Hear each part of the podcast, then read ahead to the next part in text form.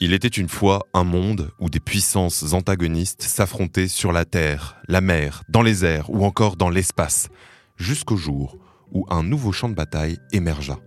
Dématérialisé celui-là. Je veux bien évidemment parler du cyberespace marine.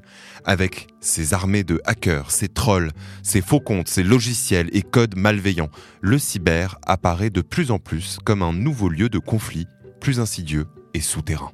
D'ailleurs, on l'a bien vu au moment des élections américaines de mi-mandat, les trolls ont refait surface. En relayant des contenus de propagande sur les réseaux sociaux, des faux comptes ont tenté d'influencer les résultats en favorisant des candidats peu désireux de soutenir l'Ukraine. Et la Russie n'a pas caché son implication. D'après Numérama, Evgeny Prigogine, un homme d'affaires proche de Poutine, connu pour ses usines à trolls, a même déclaré sur le réseau social russe V-Contact Nous nous sommes ingérés, nous le faisons et nous allons continuer de le faire avec précaution, précision, de façon chirurgicale, d'une manière qui nous est propre. Et ce n'est pas la première fois que la Russie et d'autres puissances utilisent le cyberespace comme une arme au service de leur intérêt.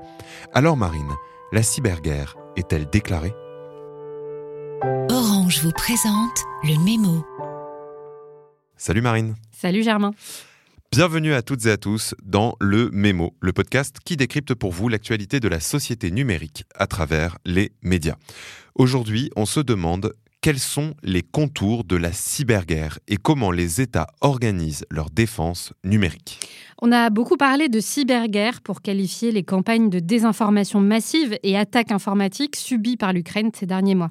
En parallèle de l'offensive militaire russe, le pays a en effet été la cible de plusieurs cyberattaques qui visaient des services d'intérêt généraux et des infrastructures critiques comme l'énergie ou les transports.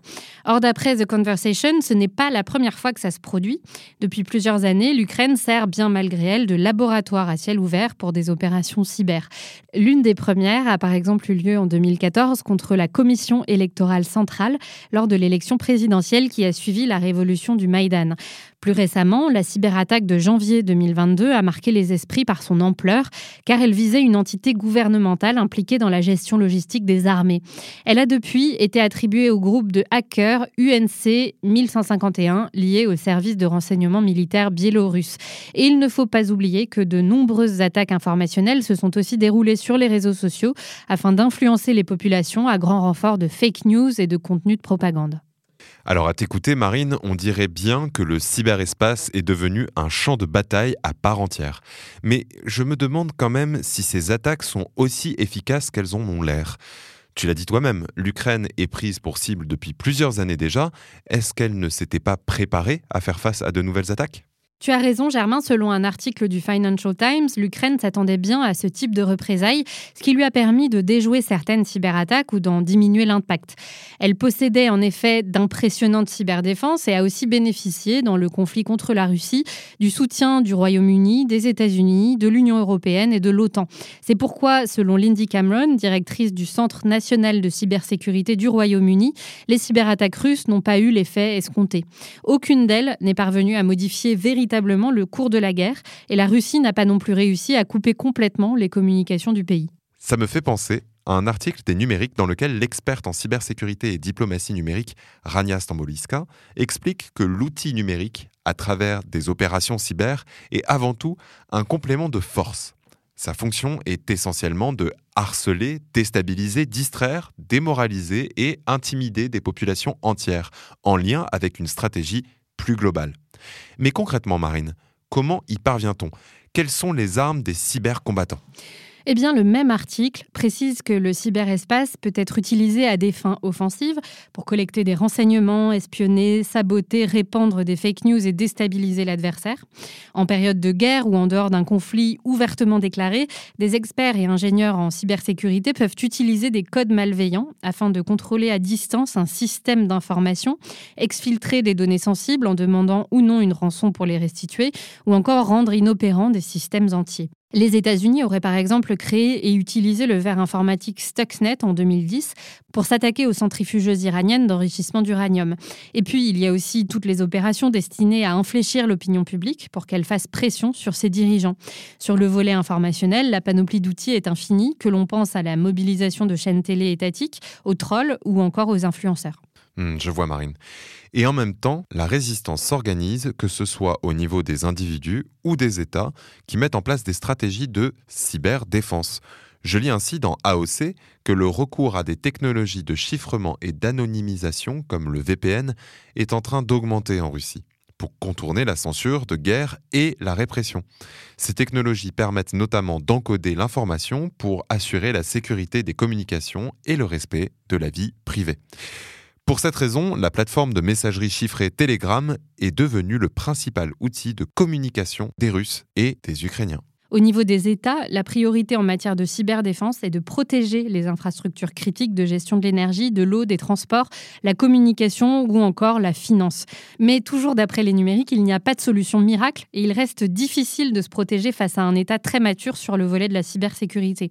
En plus des moyens investis au niveau étatique, il est donc important de sensibiliser les collaborateurs des entreprises et les populations aux risques cyber afin de limiter les failles et donc l'impact de ces attaques.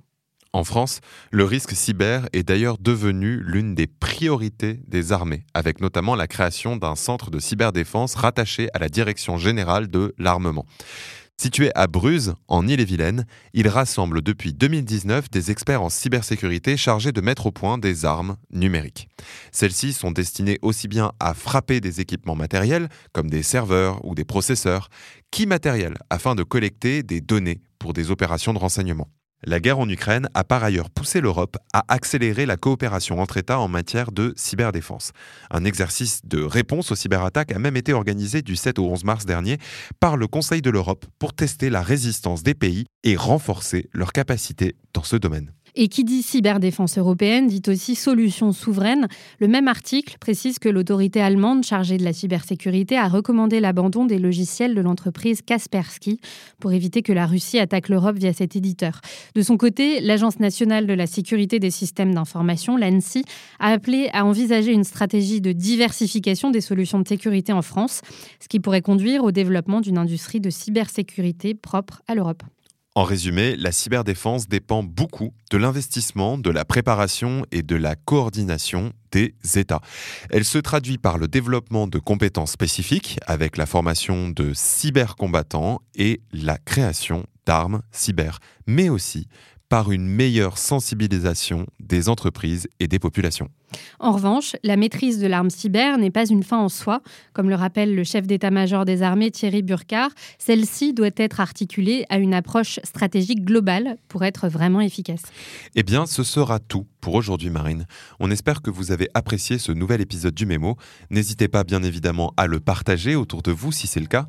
De notre côté, on vous donne rendez-vous la semaine prochaine pour revisiter un classique du cinéma américain de science-fiction, Terminator. Même si, comme on le verra, les armes autonomes ne sont plus forcément de la science-fiction. À la semaine prochaine. C'était Le Mémo, un podcast orange.